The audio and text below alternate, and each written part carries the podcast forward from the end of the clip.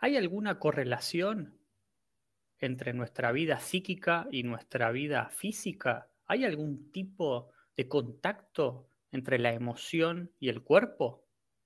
Cuando hablamos de psicosomáticas, hablamos de todo lo que nos pasa en nuestra psiquis y también en nuestro organismo. Por eso es importantísimo tener en cuenta todo lo que nos pase, todo lo que sentimos, pero sobre todo esta relación de las emociones y nuestras dolencias.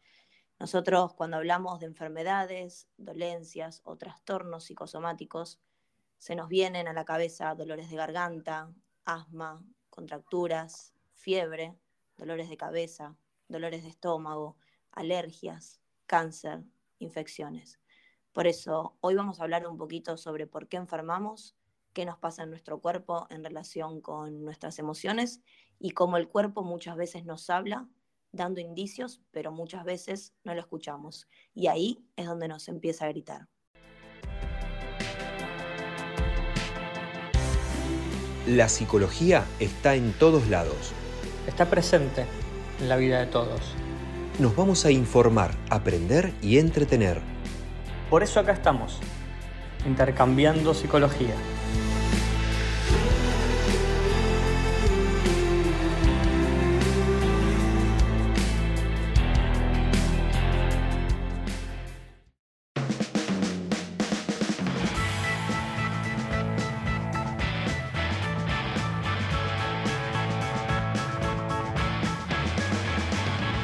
Bienvenidos a Intercambiando Psicología en nuestro episodio número 73. Soy el licenciado Martín Bleuil y en la co-conducción me acompaña el licenciado Sebastián Sarabia.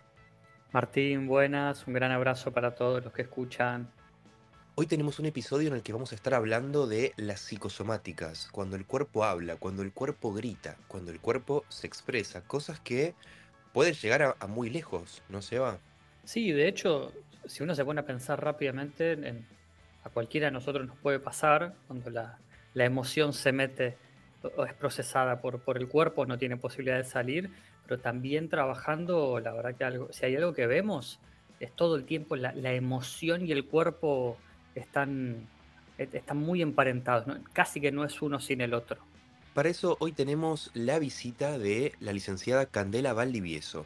Ella es psicóloga graduada en la UBA, fundadora y directora de Empativa, que es un centro online de salud mental integral a cargo de un equipo de psicólogos y psiquiatras que brindan atención psicológica. También se dictan talleres, capacitaciones y supervisiones.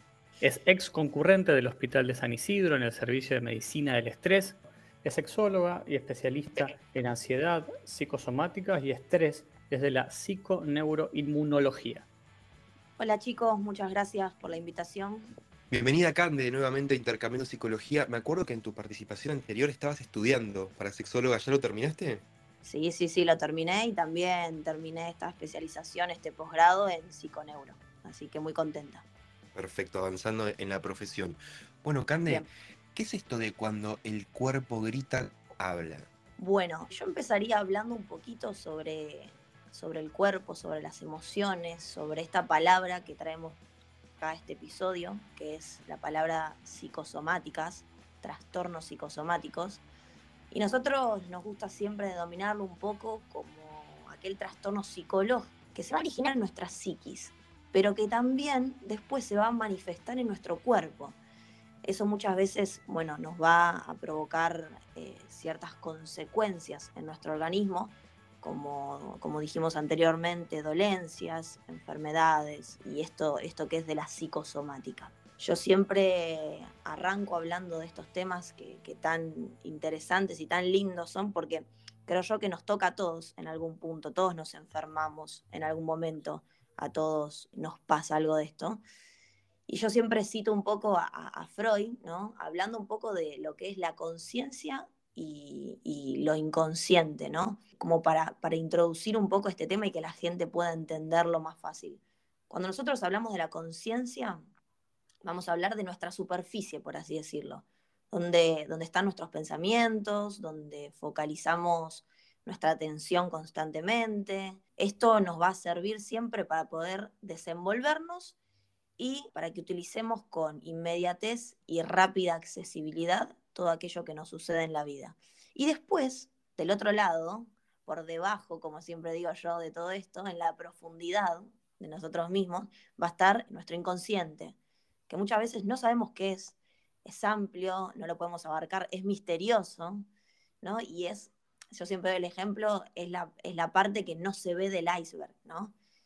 Que también, lamentablemente, es la que ocupa la mayor parte de nosotros, ¿no? Muchas veces nos, nos manejamos por nuestro inconsciente. Entonces, a partir de esto, lo que, lo que quiero transmitir hoy es que podamos entender y aprender que todo lo que veamos superficialmente hablando en nuestro cuerpo nunca va a estar solo, ¿sí? Es decir, siempre va a haber algo atrás de esto, siempre va a estar acompañado una parte inconsciente. Cuando, por ejemplo, tenemos una dolencia, ¿no? una enfermedad, no va a estar solo la dolencia, no va a estar esa enfermedad sola. ¿sí? Por eso yo los invito a que pensemos en, no sé, cuando me duele la panza, ¿sí? cuando me duele el estómago, no me va a doler de la nada. Es empezar a preguntarme un poco qué pasó antes o, qué viene después, ¿no? Quizás este dolor de panza aparece antes de un examen o aparece después de pelearme con mi pareja. El otro día me daba cuenta con hablando con un paciente, decíamos que el estómago es casi como otro cerebro, ¿no? Eh, es el segundo cerebro. Exactamente, no sé si alguna vez pensaron, toda la gente que nos está escuchando del otro lado, no sé si se dieron cuenta todas las cosas que pasan por el estómago, todas las emociones. Estamos nerviosos, justamente como dice Cande, lo sentimos en el estómago, sentimos nervios, como algo ahí. Tenemos hambre, obviamente, el estómago. Estamos enamorados, obviamente sentimos algo en la panza. Tenemos ansiedad o tenemos una preocupación excesiva o algo que nos tiene incordiosos. Si comemos angustiados o, algo, ¿qué pasa? Nos cae mal la comida, ¿no? Nos descomponemos. Eh, pasan muchas cosas por el estómago. Exactamente, por eso yo siempre digo, el estómago es nuestro segundo cerebro, entonces en terapia lo que proponemos siempre es poder ir como más allá del síntoma, ¿no? Más allá de lo primero que se nos aparece en nuestro cuerpo, ¿no? Como, bueno, tengo dolor de panza. Ok, no nos quedemos solo con eso, vamos más allá de esa dolencia, de esa superficialidad. No podría pensar ahí, Cande, sumando a lo que traes, no quedarnos en esto que vos nombrás con el síntoma o ver qué hay más allá, como no quedarnos con esa primera certeza, entre comillas, aquello primero que se ve, con esa primera lectura que sería la dolencia, sino intentar establecer una pregunta y esa pregunta tiene que ver con, un, con algo un más íntimo, un poquito más profundo, segundas, terceras lecturas. ¿no? Lo que se ve es el síntoma, que puede tener algún tipo de relación con otras cosas. Algo fundamental también que, solemos unir cuando hablamos de dolencias, de psicosomáticas, es esto de la angustia, ¿no? Es, es, un poquito entender que siempre que estemos vivenciando una dolencia o una enfermedad o un trastorno, hay angustia, ¿sí? O quizás hubo angustia, ¿sí? Hay un dolor no sanado, no trabajado, quizás muchas veces sin entender bien cuál es, pero la emoción oculta, por así decirlo, siempre va a ser la emoción de angustia. A veces, no sé, vienen al, consultorio o, charlando ¿no? con colegas que me cuentan y me dicen, che, eh, a Pedrito le vino una enfermedad tremenda y estaba bárbaro, ¿no? Pero quizás hay que rever un poquito y, preguntar más allá de lo que le esté pasando hoy en día a ese paciente, ¿no? Porque quizás hacía tres meses, no sé, ese paciente había perdido a su mamá o estuvo con un estrés crónico, cuidando a su mamá enferma, y claro, el cuerpo recién ahora se afloja un poco de tanto peso y empieza a sacar a la luz toda esa carga y angustia que venía sosteniendo. ¿no? Entonces, es tener en cuenta también el contexto, de, la persona y de lo que le está sucediendo, creo yo que es lo más importante. Cande, a ver si entendí bien y, bueno, más que nada también me pongo en el lugar del público que está del otro lado y me pregunto, entonces, ¿podemos tener una mm, predisposición a cierta enfermedad o cierto síntoma y algo emocional puede despertarla o destaparla? Digamos que uno está un poco predispuesto a eso, siempre y cuando entendamos que no todo va, a ser estrictamente esto que decimos psicológico, ¿no? Por supuesto que hay muchas veces enfermedades orgánicas de base y, orgánicas en su totalidad, ¿no? Pero sí tenemos que estar atentos con esto, que esta pregunta que me, me haces que es muy buena, en el sentido de que nosotros vivimos rodeados de enfermedades. Siempre va a haber algo en nuestro cuerpo, ¿no? Entonces, sí es, es ponerle esa atención, ese agregado de nuestra angustia, de lo que nos está pasando en nuestro contexto. No es que siempre nos va a suceder eso, pero sí ponerle un poco el ojo a qué me está pasando justo en este momento en el que yo me estoy enfermando. Eso sí es importante. Muy interesante esto que decís, Cande, porque entonces, si bien lo, mm, lo físico en cuanto a lo médico clínico, digamos, tiene mucho que ver, es decir, hay que ir al médico, hay que hacerse ver, hay que hacerse análisis de sangre, estudios, placas, lo que fuera, lo psicológico tiene un gran porcentaje de relevancia en cuanto al momento que acontece la enfermedad, ¿no? El síntoma. Hay que preguntar qué te estaba pasando en ese momento o unos días previos, ¿no? Exactamente. Déjame introducirte a esto de, lo que nosotros llamamos como unión de mente y cuerpo, que es muy fundamental y es esto que mismo vos estás diciendo, ¿no? Nosotros cuando hablamos de psicosomáticas, hablamos también de psiconeuroinmunología, ¿no? que es esta especialización en la que yo estoy trabajando. Acá lo que estudiamos es la interacción entre los procesos psíquicos, el sistema nervioso, el sistema inmune y el sistema endocrino en nuestro cuerpo, ¿no? Entonces, partiendo de esta base, las enfermedades y dolencias siempre vamos a decir que se conectan muchísimo con lo que es la unión de la mente, el cuerpo y nuestro mundo externo. Esto que, recién hablabas vos del contexto, ¿no? Que yo también te, afirmaba. La mente siempre va a ser nuestras emociones, nuestros pensamientos, las creencias que nosotros llevemos con nosotros, ¿no? Es decir, esas banderas que vamos llevando por la vida, que creemos que van a ser así. Todo esto se va a ir conectando con lo que sentimos, con lo que se ve reflejado también en la parte corporal, lo que son las células, los sistemas químicos. Bueno, no es, yo siempre digo, no es casualidad que cuando tenemos las defensas bajas nos enfermamos, ¿no? Cuando nuestro sistema inmune no está funcionando del todo, nos sentimos mal, nos sentimos sin fuerza, nos enfermamos y a su vez también experimentamos emociones y sensaciones tanto de tristeza, angustia y bronca, ¿no? Sin querer queriendo como que, o casualidad, a todos nos pasa eso eh, en el momento donde nos sentimos bajos de defensas. Y cuando hablamos también de la otra pata fundamental de todo esto, hablamos del mundo, ¿no? del contexto, de este mundo externo que va a estar lleno de personas, de momentos, que muchas veces nos van a generar emociones positivas y negativas también, ¿no? Vamos a estar bien o mal dependiendo muchas veces en dónde estemos. ¿Vieron cuando vamos a un lugar y decimos, salimos y por ahí saliste cansado, con energía baja? Bueno, quizás no resonaste mucho con esa persona, ¿no? Y así vamos por la vida. Muchas veces es inevitable aunque, aunque no querramos.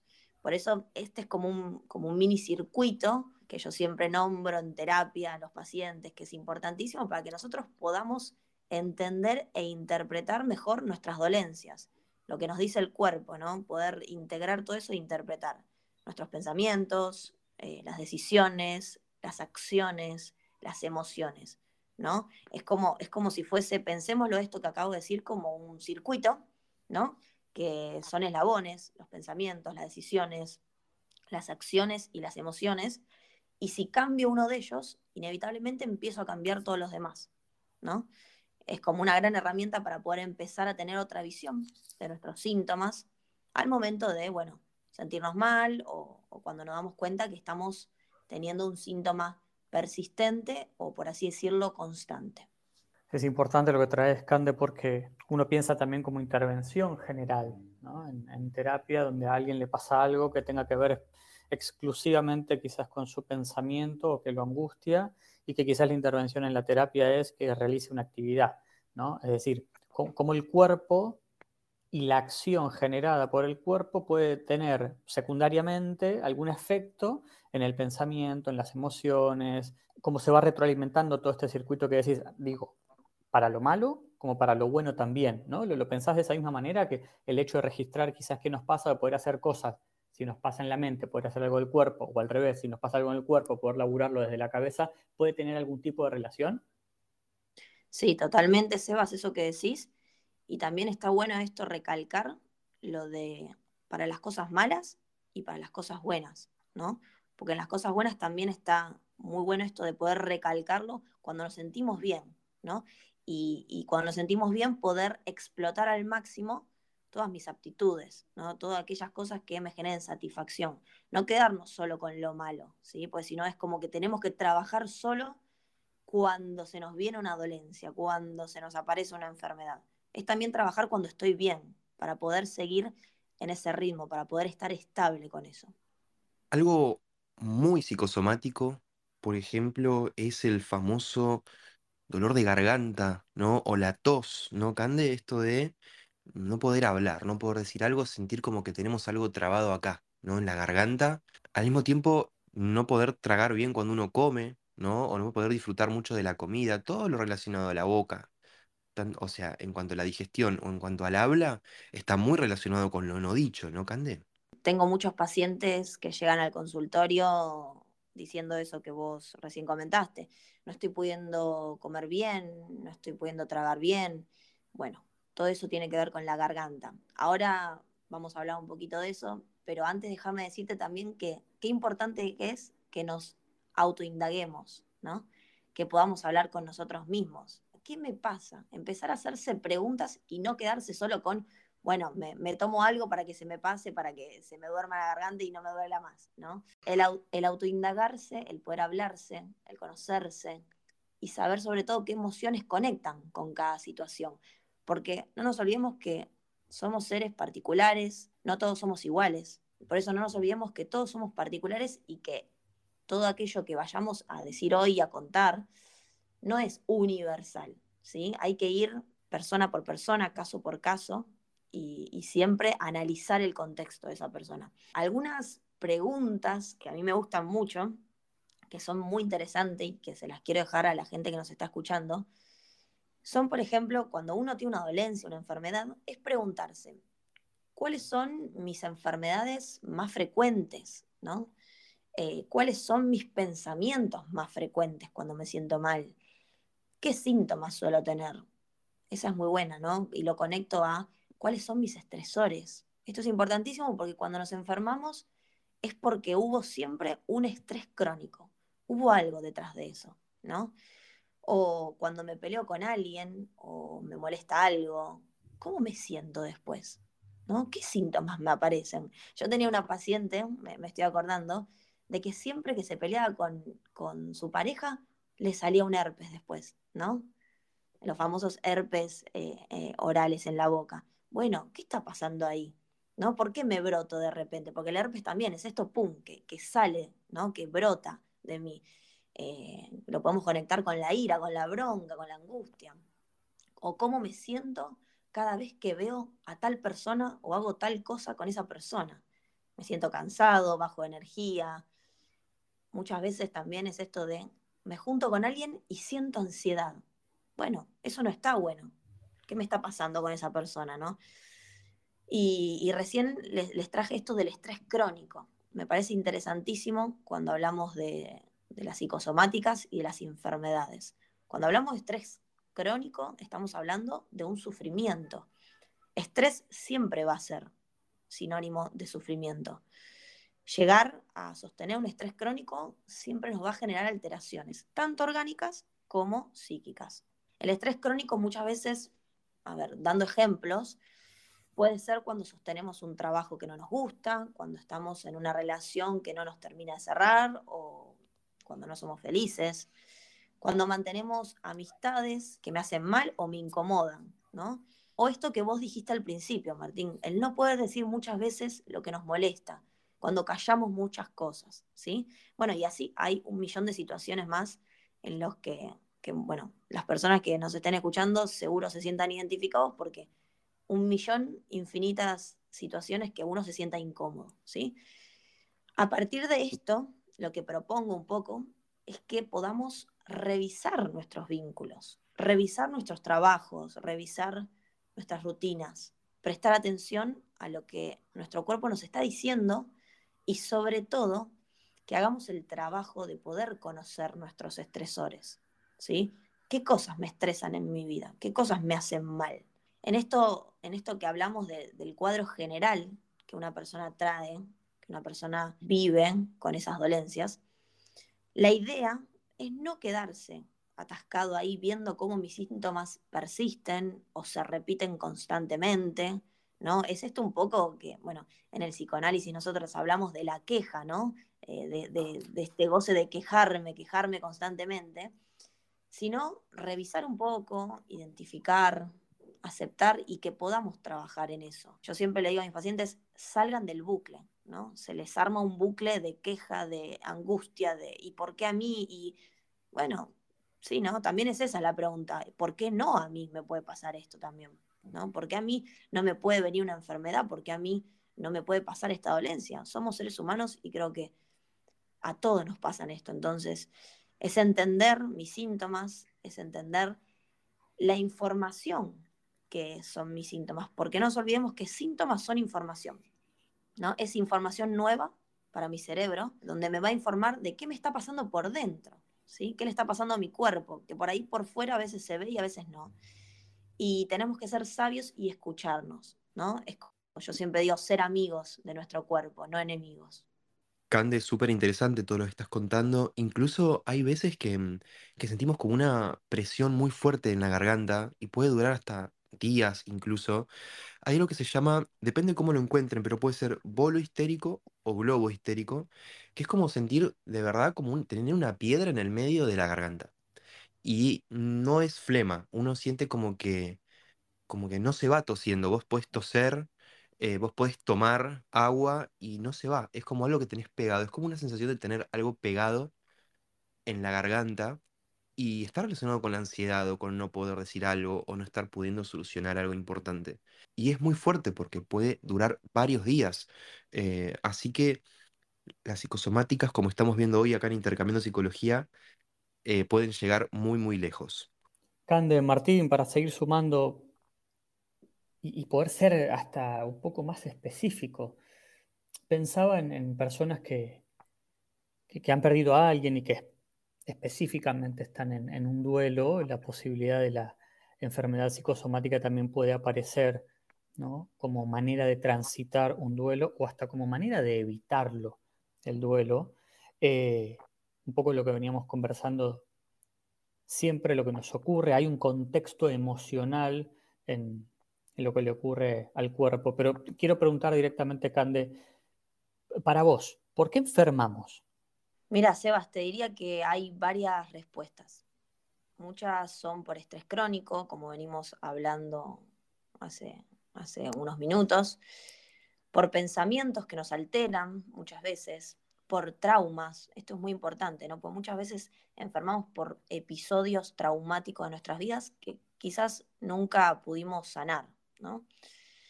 Y también por desajustes. ¿Qué son desajustes? El desajuste va de la mano del estrés. ¿no?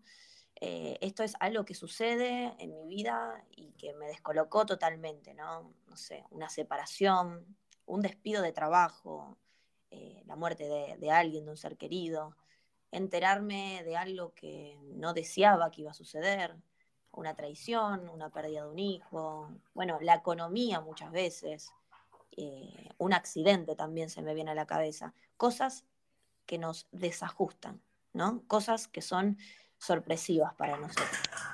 Cande, y para ejemplificar un poco, ¿cuáles son las psicosomáticas más comunes, las más frecuentes, las que más escuchamos en terapia? Bien, las más comunes se me ocurren que pueden ser, por ejemplo, el famoso dolor de espalda, ¿no? Las famosas contracturas. Y ahí, para que trabajemos un poco todos en, nuestras casas, es preguntarse con qué estoy cargando en mi vida, ¿no? De qué cosas me estoy responsabilizando muchas veces que no me corresponden. Porque cuando hablamos de espalda hablamos de lo que es la carga, ¿no? No nos olvidemos que en la espalda transportamos cosas, llevamos mochilas. El asunto es que en mi mochila tienen que estar mis cosas, ¿no? No la de todos, por supuesto. Yo siempre digo teniendo empatía, ayudando al otro, sí, pero no haciéndonos cargo de todo lo que le sucede al otro, ¿no? También algo que escucho mucho en el consultorio son los problemas intestinales, ¿no? El estómago, como habíamos dicho antes, el, segundo cerebro que tenemos, ¿no? Nuestro cuerpo. Acá es donde se procesa todo, ¿sí? Entonces lo vamos a conectar a los nervios. ¿Qué me está preocupando? ¿Qué me está poniendo nervioso? ¿Sí? Eh, acá es, eh, el dolor de estómago siempre es muy amplio por esto que digo, ¿no? porque es donde se procesa todo, pero sí llevarlo a la preocupación y los nervios. El dolor de cabeza también aparece mucho. El dolor de cabeza conectado con los pensamientos. ¿En qué estoy pensando tanto? ¿En dónde estoy poniendo el foco? ¿Dónde pongo el foco? ¿Es un lugar correcto o incorrecto? Tenemos el dolor de garganta también. El dolor de garganta o asma también. Lo que digo, lo que no digo, lo que callo, esto que venimos hablando, ¿no? Esto del bolo también. El conflicto con el otro es muchas veces también la garganta. Lo que le estoy diciendo al otro en verdad es lo que me molesta, ¿qué le estoy transmitiendo al otro? Siempre va a tener que ver con esto del decir. Y como el decir no tiene mucho que ver con decirnos a nosotros mismos, sino el decirle al otro. Y quiero decir algo importante acá, ¿no? Muchos pacientes me dicen, esto puede ser hereditario también, ¿no? Vienen y me dicen, y pero esto siempre es psicosomático o puede ser hereditario. Y yo les contesto, a veces sí, a veces no. ¿Por qué? En lo hereditario hay algo que se está traspasando mediante nuestros genes, ¿no? Por supuesto.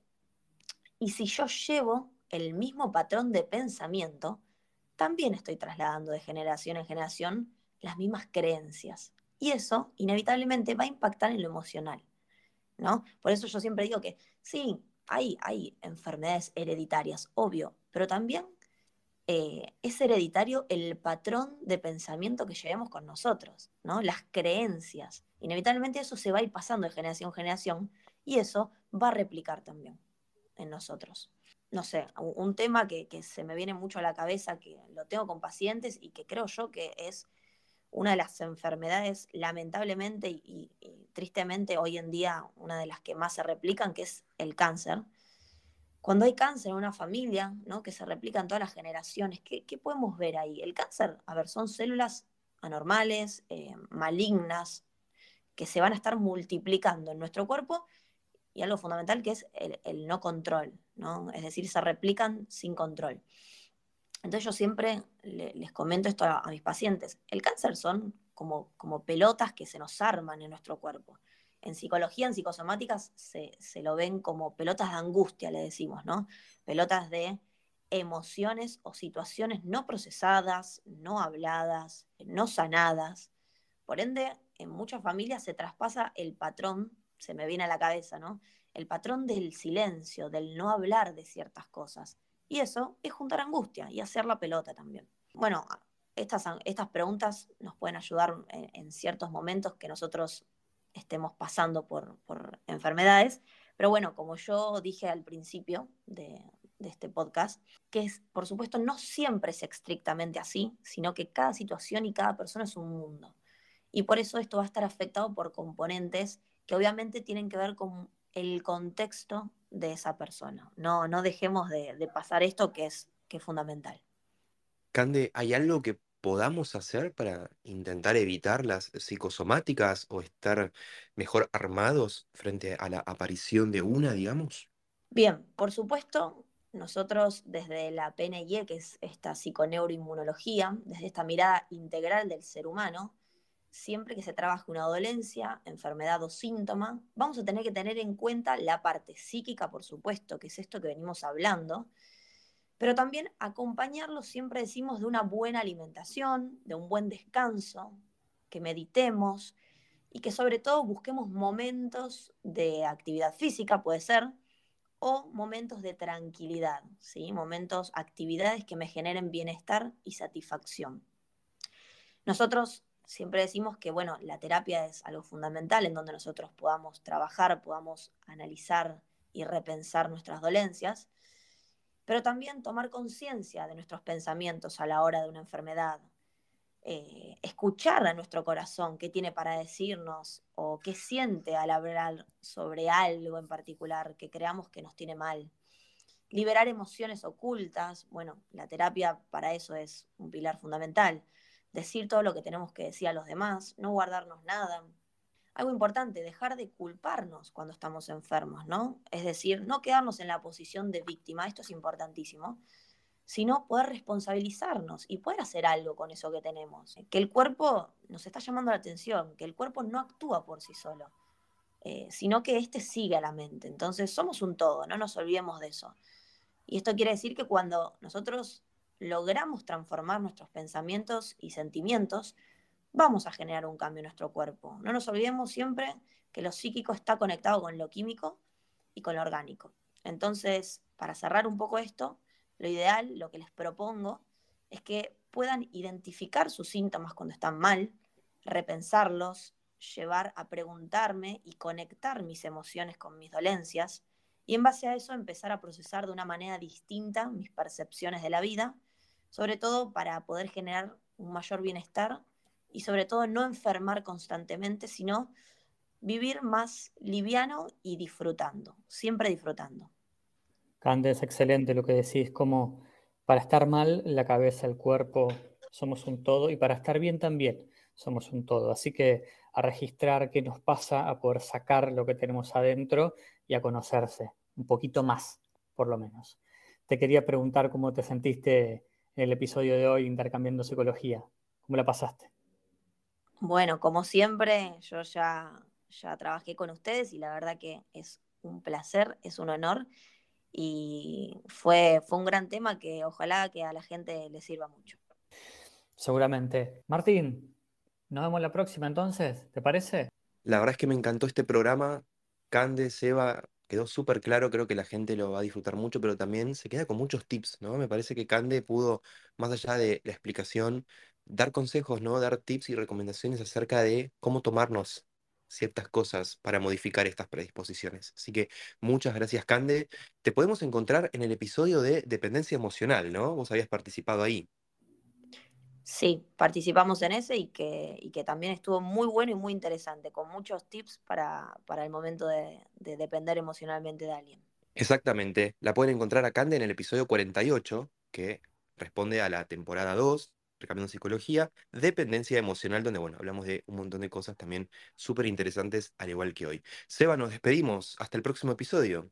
Un gran abrazo para todos los que nos escuchan, desde donde sea, cuando puedan escuchando Intercambiando Psicología. Gran abrazo.